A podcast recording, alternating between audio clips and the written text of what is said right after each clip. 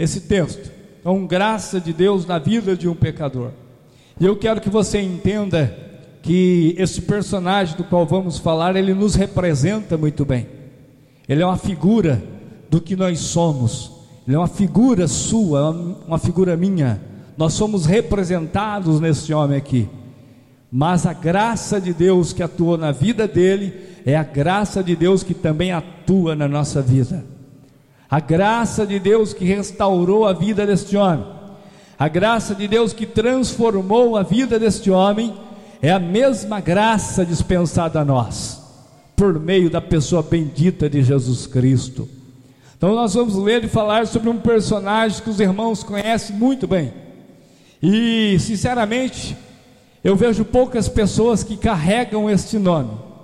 Eu, pelo menos, só conheci um Jacó. Eu não sei se vocês conheceram mais de um Jacó. Alguém conhece algum Jacó aqui? Conhece bastante? Eu só conheço um. Por nome Jacó, eu só conheço um. Só um. Eu nunca tive um contato a mais do que um Jacó, né?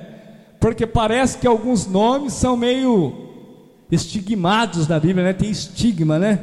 É meio marcados na Bíblia. Por exemplo, eu já ouvi gente chamada de Judas, né? Mas Judas Iscariotes eu nunca vi. Você já viu Judas, aliás? Já, né? A maioria não, um já, outro não, porque não é um nome comum. Quem é que quer colocar o nome da pessoa de Judas? Porque, aliás, todas as vezes que a Bíblia fala de Judas, a Bíblia fala: Judas, aquele que o. Pronto, não precisei nem completar a frase, os irmãos completaram. Judas, aquele que o traiu. Tem nome que é marcado na Bíblia, né? Por causa da história que é envolvida por trás daquele nome. E esse personagem aqui, também é um desses aí. Quase a gente não ouve falar, por exemplo, falar em Israel, que é o nome que ele recebeu após ser tocado pela graça de Deus. Né? Israel tem bastante, mas Jacó são poucos. Ou pelo menos eu só conheço um. Ok? Mas vamos falar desse personagem. Então, vamos ler um texto da Bíblia Sagrada. Se encontra em Gênesis capítulo 32, Versículo 22, eu sei que o Senhor falará, falará ao nosso, aos nossos corações essa noite, como sempre o faz, porque a sua palavra é viva e eficaz, e ela não volta vazia. Então o que nós vamos ver aqui é a nossa história retratada na vida desse homem. E isso é o motivo de nesta noite nós podemos celebrarmos aqui a ceia do Senhor. Olha o que diz a Bíblia a partir do verso 22, diz assim: Naquela mesma noite, ele se levantou e, tomando suas duas mulheres, suas duas servas e seus onze filhos, atravessou o val de Jaboque. Então aqui está falando de Jacó, ele está voltando para a casa dos seus pais. E é interessante, eu já vou explicando e aplicando para a gente nos inteirar aqui. É interessante que ele está voltando, mas ele recebe uma notícia que o seu irmão estava vindo o encontrar. E nós vamos ver que houve uma rivalidade, uma rixa que ficou entre os dois lá no passado, uma crise familiar que não fora resolvida e que precisava ser resolvida. Mas esse homem é muito malandro. O que, que ele faz? Ele disse: Olha, eu vou passar aqui as minhas mulher, as mulheres e os meus filhos, porque o primeiro impacto não vai ser da minha presença. Olha a cabeça do homem. O primeiro impacto vai ser do meu irmão ver a minha família e quem sabe amolece o coração dele. Vai ver os menininhos lá. Ele vai ver a minha mulher, quem sabe aí aplaque a ira do meu irmão e ele amenize, pegue mais leve comigo. Ele faz isso. Ele passa toda a sua família, mas a Bíblia diz que ele atravessa o val de Jaboque. Jaboque era um, um rio e Jaboque significa o que derrama. Esse é o significado de Jaboque. A Bíblia diz que ele passa o val. O que, que é um val? Val é a parte mais rasa de um rio. Val é aquela parte que se dá para passar a pé ou de pé. Então a parte mais rasa de um rio é chamado de val. Então note bem que não é vale, é val. E val é isso, é a parte mais rasa de um rio. Ele faz passar a sua família e ele diz aí no versículo 23: Tomou e fez com que atravessasse um ribeiro, e fez passar tudo o que tinha, porém Jacó ficou só. É o interessante aqui, é que a Bíblia diz, a Bíblia não fala, por exemplo, quando que um homem chegou, mas a Bíblia diz aí no versículo 23, no 24, que um homem pôs-se a lutar com ele até o romper do dia. Não dá para nós sabermos, mas parece que aquele homem estava ali, já de prontidão, esperando a oportunidade para ter uma conversa mais íntima, que a Bíblia diz aqui de lutar mesmo, questão de medir força mesmo. E a Bíblia diz que um homem ficou ali e pôs-se a lutar com ele, e lutou com ele a, até o romper do dia. E no versículo 25 diz quando viu que não prevalecia contra ele, tocou na junta da coxa de Jacó, e essa se deslocou enquanto este lutava com ele. Disse o homem: Deixa-me ir, porque o dia já vem rompendo. Porém, Jacó respondeu: Não te deixarei ir, se não me abençoares. Quando nós lemos esse texto, nós vamos chegar a uma conclusão pelas próprias palavras desse ser, de que não se tratava de uma pessoa comum. Essa pessoa aqui era uma teofania do próprio Deus. O que é uma teofania? Teofania, irmãos, era Deus assumindo a forma de um homem, que era comum Deus fazer isso no Antigo Testamento e aparecer para pessoas. Então isso era teofania. E nós sabemos que é uma teofania, porque a Bíblia vai nos dizer que quando aquela, aquele ser pergunta, olha, tu serás chamado Israel agora, porque você lutaste com Deus e prevaleceste. Os irmãos sabem que é um pecado e nenhum anjo, nenhum ser pode tomar para si uma posição de Deus, a não ser que ele seja Deus. Isso é blasfêmia. Então é impróprio um anjo, ele não recebe adoração, um anjo, ele não se coloca como Deus, a não ser que ele seja o próprio Deus. Por isso que eu falo para os irmãos que é uma teofania, porque ele diz que Jacó estava lutando com Deus nenhum anjo tomaria o lugar que era de Deus. Então aqui é uma teofania. Ele luta com este homem. E a Bíblia diz que este homem é o próprio Deus. E no versículo 27 diz assim: E lhe perguntou: Qual é o teu nome? E ele respondeu: Jacó. Então disse: Não te chamarás mais Jacó. E é interessante nós atentarmos também para a expressãozinha do nome Jacó porque Jacó significa aquele que agarra. Jacó é aquele que agarra. Por que, que ele recebe o nome aqui? Alguns dizem que é suplantador, mas não é. É aquele que agarra. Tá? Por que, que ele recebe este nome de aquele que agarra Jacó? Porque ele nasceu. Se os irmãos lerem, por exemplo, Gênesis capítulo 25, vocês vão ver que ele nasce agarrado no calcanhar do irmão. E geralmente o nome no Antigo Testamento era dado em decorrência a algum fenômeno que acontecia, alguma, alguma coisa que ligava a história daquela pessoa. E quando Jacó nasce, a Bíblia diz que ele, é o, ele nasce agarrado no calcanhar do irmão. Esaú sai e quando diz, olha, tem mais alguém? Tem. Puxaram, sai um menininho agarrado no calcanhar do irmão. O bicho era terrível desde o nascimento. Desde o nascimento. E por causa disso colocaram o nome dele de Jacó, aquele que agarra. Mas é óbvio que na história de vida de Jacó tinha na sua grade curricular toda aquelas tramóias e toda, toda a, a, a, as coisas que estavam envolvidas na sua história de vida. E nós vamos falar disso. Então estava tudo incluído quando alguém falava Jacó, lembrava, por exemplo, do episódio do nascimento dele, mas lembrava também de um outro episódio que a Bíblia narra em capítulos anteriores. Quais episódios? Aquele episódio em que ele quer ele vive na sombra do irmão, que ele se tenta se passar pelo irmão. A Bíblia diz que ele era chegado da mamãe, enquanto que o, o Isaú era chegado do pai. E agora chegou o momento da bênção da primogenitura. Que era uma bênção destinada ao primogênito.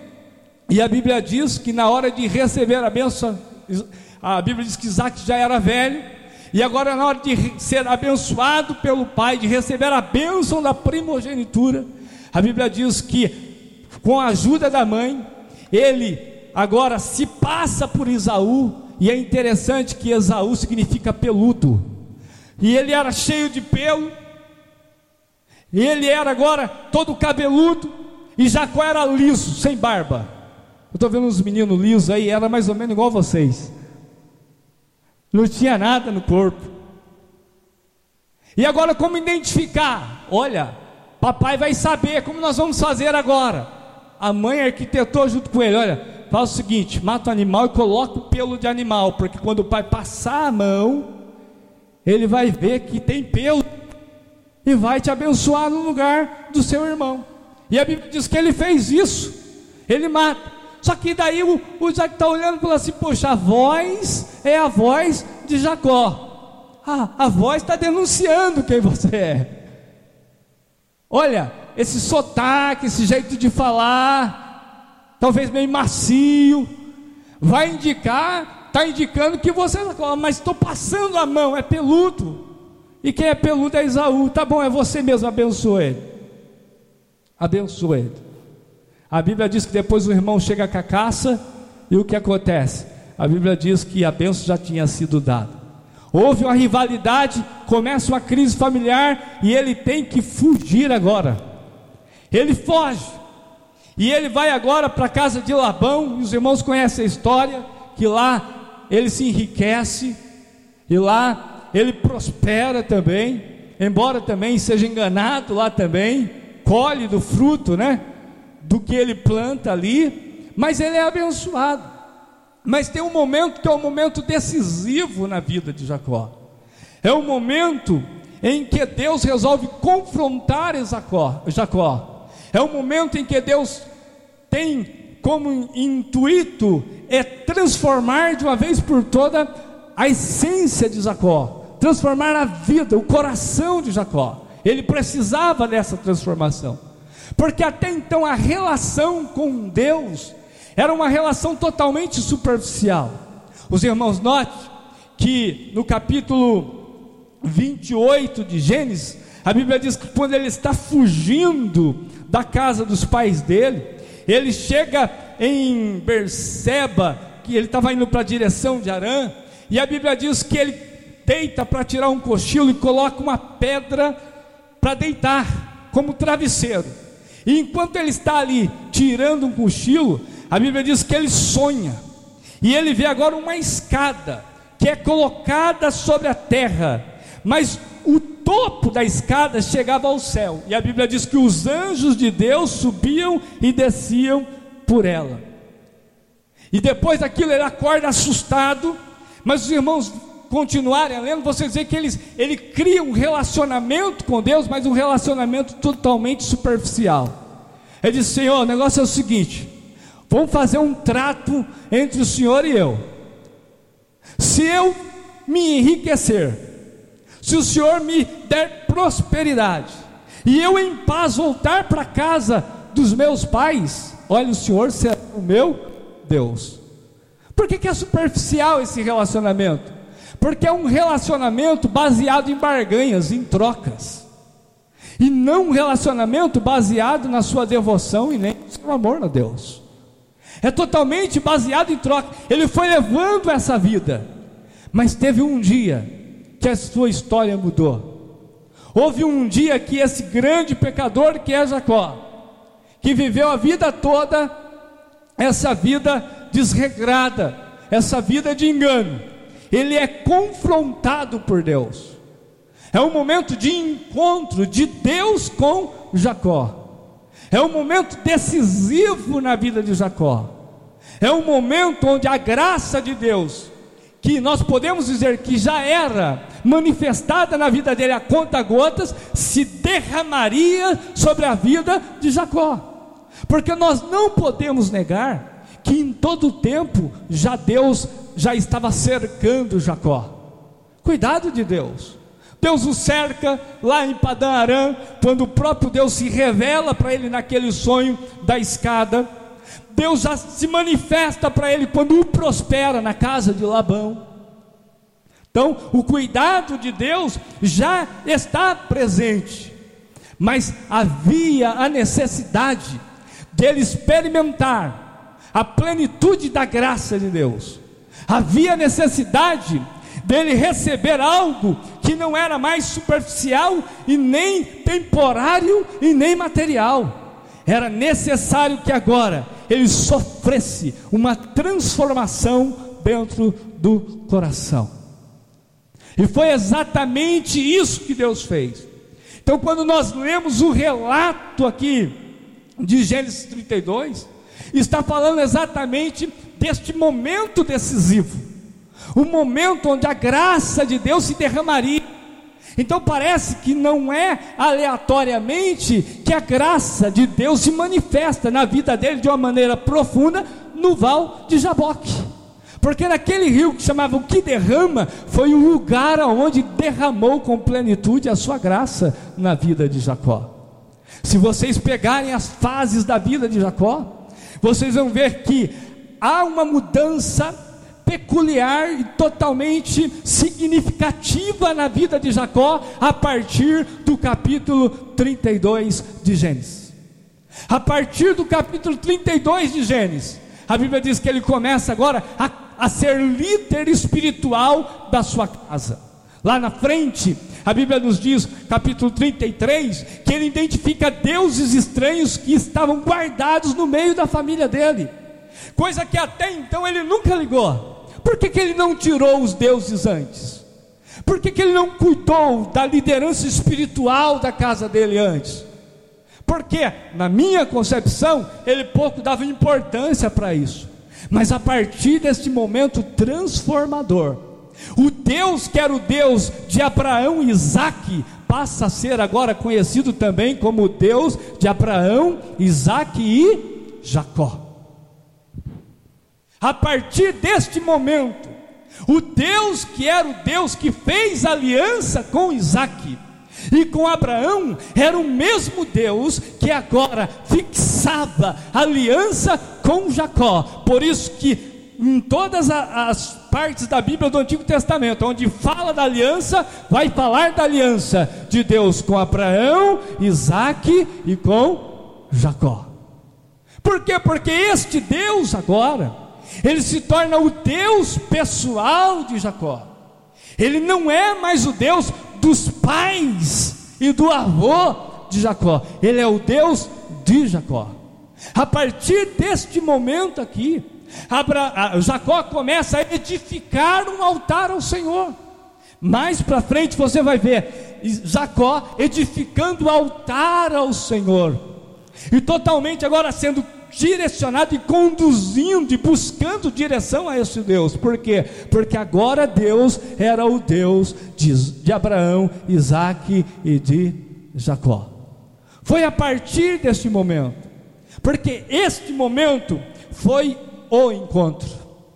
Na vida, assim como na vida de Jacó, ele teve vários encontros na sua vida com pessoas, talvez de grande importância. Vários encontros também nós temos na nossa vida, não é assim? Mas existe aqueles que são o encontro. Encontro que muda a nossa vida, encontro que muda a nossa história. Na vida é assim. Quantas das vezes você encontra, olha, eu encontrei todo mundo, mas eu encontrei uma pessoa que eu encontrei ela na hora certa, no momento certo, o encontro com ela trouxe grandes benefícios para a minha vida. Isso falando de homens para homens. Mas Jacó não estava tendo com o encontro aqui com a pessoa mais ilustre da região. Não. Ele estava tendo um encontro aqui com o Deus criador dos céus e da terra. Ele estava tendo um encontro aqui com o Deus que faz aliança e estabelece aliança com o seu povo e com homens com Deus que é poderoso, não só para transformar situações físicas e materiais, mas com Deus capaz de transformar o mais profundo do coração do homem. O que que nós encontramos nesse texto? Deus se encontrando com Jacó. E em primeiro lugar, esse encontro de Deus foi confrontador. Porque todos os encontros com Deus, ele só traz mudança se Deus nos confrontar. E o confronto de Deus é com a nossa realidade. O confronto de Deus é com o nosso estado. O confronto de Deus é com a nossa realidade interna. Então, quando Deus pergunta qual é o teu nome, vocês acham que Deus não sabia? Mas Deus queria ouvir quem é você. Fala tudo e não esconde. Eu sou o Jacó. Quando ele fala eu sou Jacó, ele está falando exatamente do seu currículo, da sua vida, da sua história. Estava tudo imbuído nisso. Eu sou Jacó. Eu sou Jacó que nasceu agarrado, mas eu sou Jacó que enganou meu pai. Eu sou Jacó que tem uma crise familiar com o meu irmão que não foi resolvida. Eu sou esse Jacó. Então, o confronto de Deus aqui, o encontro de Deus aqui é confrontador. Porque todo encontro genuíno com Deus, ele revela de fato quem nós somos. Ele expõe a realidade do nosso coração como nós somos. Ele vai revelar a nossa intimidade fora das máscaras. Dá para entender isso, irmãos? Porque é muito fácil maquiar. É muito fácil nós escondermos atrás de máscara, e infelizmente todo mundo tem uma máscara, eu também às vezes tenho, e essa é a grande realidade. Às vezes nós desconhecemos a realidade do nosso coração, mas quando Deus vem ao nosso encontro, Ele expõe a realidade do nosso coração. Ele nos revela quem realmente nós somos. Vocês lembram de Isaías? No encontro que ele tem com Deus e com a santidade de Deus, o que, que ele disse? Ai de mim. Mas por quê? Porque o encontro de Deus ele é confrontador. Eu não sei, mas pode ser esta noite, pode ser este momento que Deus resolveu ter um encontro pessoal com você. Pode ser esta noite que o Espírito de Deus venha fortemente sobre a sua vida e o próprio Deus revele a realidade do seu coração e te mostre quem verdadeiramente você é. Pode ser esta noite que o Senhor Deus te confronte com a realidade da sua vida. Pode ser esta noite que Ele revele para você que você tem que resolver aquela crise existencial que você tem no seu coração. Pode ser esta noite que confronte, confronta você acerca daquela crise familiar que você tem e que você precisa resolver. E essa crise familiar, ela é existente por causa do pecado do seu coração. Pode ser esta noite que o Senhor te revele isso mas por que, que ele vai revelar isso, pastor? Apenas para me deixar mal? Não, porque o caminho da cura é assim. O caminho da cura é mostrar que nós estamos doentes e depois aplicar o remédio. É assim que Deus faz. Porque senão nós nos enganamos a nós mesmos. É preciso nós depararmos com quem nós somos de verdade. A pergunta do Espírito de Deus para a sua vida é: quem você é de verdade? O que está escondido atrás das pessoas que todo mundo vem? Quem sabe dentro de você tem uma crise existencial. Você não sabe o porquê está aqui, nem para que veio ao mundo. Você não sabe o porquê e qual é o significado da sua vida. É uma crise existencial. Mas essa noite o Senhor Deus pode confrontar você para te dar significado de vida e qualidade de vida espiritual e existencial também. Porque é assim que Deus faz. Então o encontro de Deus é confrontador, mas o encontro de Deus com o homem é transformador. Porque se ficasse só no confronto, não adiantaria, porque nós não podemos mudar o que nós somos. Você não pode mudar a realidade do que você é, meu amado. A única coisa que você pode dizer: Olha, Senhor, eu sou isso. É a única coisa. A única coisa que você pode fazer é reconhecer quem você é. a única coisa, mas cabe a Deus o poder de transformar a sua vida. E quem sabe é esta noite que o Espírito de Deus marcou para transformar o seu coração. Quem sabe é esta noite que o Espírito de Deus, ele resolveu trabalhar na tua intimidade e transformar a sua vida por completo. A partir de hoje, quem sabe você nunca mais será chamado de Jacó, mas será chamado de Israel. Pode ser hoje. E pode ser que o Espírito de Deus esteja falando ao seu coração hoje. Por quê? Porque o encontro com Deus, ele além de ser confrontador, ele é transformador. E por que isso, pastor? Porque esse encontro aqui é o encontro da graça de Deus é o encontro do derramar do favor de Deus, do poder transformador de Deus nas nossas vidas. A graça de Deus, ela já é enfatizada aqui como um sinal daquilo que Cristo haveria de fazer por todos nós, na cruz do Calvário. Quando nós encontramos sinais da graça de Deus aqui, na vida de Jacó, nós encontramos sinais da graça de Deus atuando através daquele sonho que ele teve lá no capítulo 28, quando a Bíblia fala da escada de Jacó. Lembra da visão da escada? A Bíblia diz que a escada, ela foi posta na terra. Sendo assim, nós podemos deduzir que a escada não é algo humano. A escada era uma ponte que vinha do céu e fazia a ligação entre o Deus de toda graça e o Jacó pecador. O que, que aquela escada estava fazendo? Ela estava unindo Deus Todo Santo e Poderoso com um pecador enrolado que era Jacó. O que é isto? É, era um sinal da graça de Deus que haveria de se manifestar em outros Jacós da vida através da pessoa bendita de Jesus Cristo. Quando nós vamos para João capítulo 1, versículo 51, na revelação que Deus dá a Filipe de si mesmo, Jesus diz que ele veria aquela escada, ele era aquela escada, e ele veria agora os anjos de Deus subindo e descendo sobre o filho do homem. O que é isso?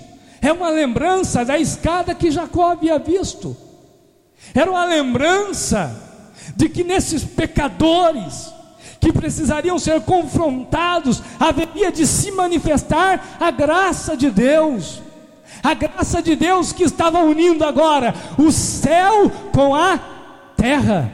A graça de Deus que estaria unindo agora um Deus santo e perfeito com um pecador enrolado como Jacó, que somos nós aqui representados na vida de Jacó. O que é isso? Sinal daquilo que Jesus iria fazer através da sua vida.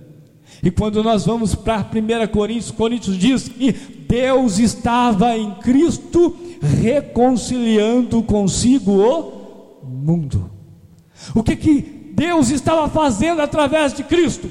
Unindo o pecador e derramando da sua graça sobre esse pecador, transformando a vida desses pecadores. Sinal da graça de Deus. E o mais interessante é que essa graça ela foi derramada. E quando eu falo que ela foi derramada, ela não só foi derramada a Jacó, mas ela foi derramada a todos os Jacós que estão aqui presentes de maneira plena, de maneira completa. Porque a Jacó foi dado o vislumbre, meio que ofuscado, da grandeza daquilo que Jesus iria fazer com outros Jacós da vida era só uma sombra de uma realidade. Mas a Bíblia diz que em Cristo a graça de Deus se manifestou de forma plena e abundante em nossas vidas. Porque lá em João, no capítulo 1, diz que nós recebemos a plenitude da graça de Deus. Graça sobre graça. Graça sobre graça. Isso quer dizer que a graça que nos foi revelada, foi revelada com mais amplitude, com mais completude a nós do que a este Jacó do Antigo Testamento. A nós, os Jacós de hoje, foi derramado a plenitude da graça, porque ele só teve um vislumbre desta graça, mas nós temos a compreensão exata do que Cristo fez na vida de Jacó e o que Cristo fez na nossa vida, e isto nos é revelada pelo Espírito de Deus. Então você recebeu graça sobre graça. É interessante nós atentarmos para isso, irmãos porque nós estamos aqui representados por Jacó nesse texto. Você é esse Jacó, mas a você foi revelado muito mais graça e muito mais plenitude da graça, porque hoje você tem a revelação completa do que Cristo fez por você na cruz do Calvário. A graça nos foi revelada. É por isso que Paulo diz que aonde abundou o pecado, superabundou a graça de Deus. Eu quero dizer que você é esse Jacó que está sendo alcançado e que foi alcançado por esta graça maravilhosa. E que maravilhosa graça é a que temos recebido da parte de Deus. A minha pergunta para você é: Deus é o seu Deus. Você tem tido a revelação dessa graça de Deus. Você tem correspondido a essa graça que você recebeu, porque após o capítulo 32, Jacó corresponde à graça de Deus. Com muita graça que nós temos recebido, você tem correspondido à graça de Deus? Se você tem, eu quero te convidar a celebrarmos a ceia do Senhor com alegria esta noite, a celebrarmos a nossa vitória e a nossa transformação.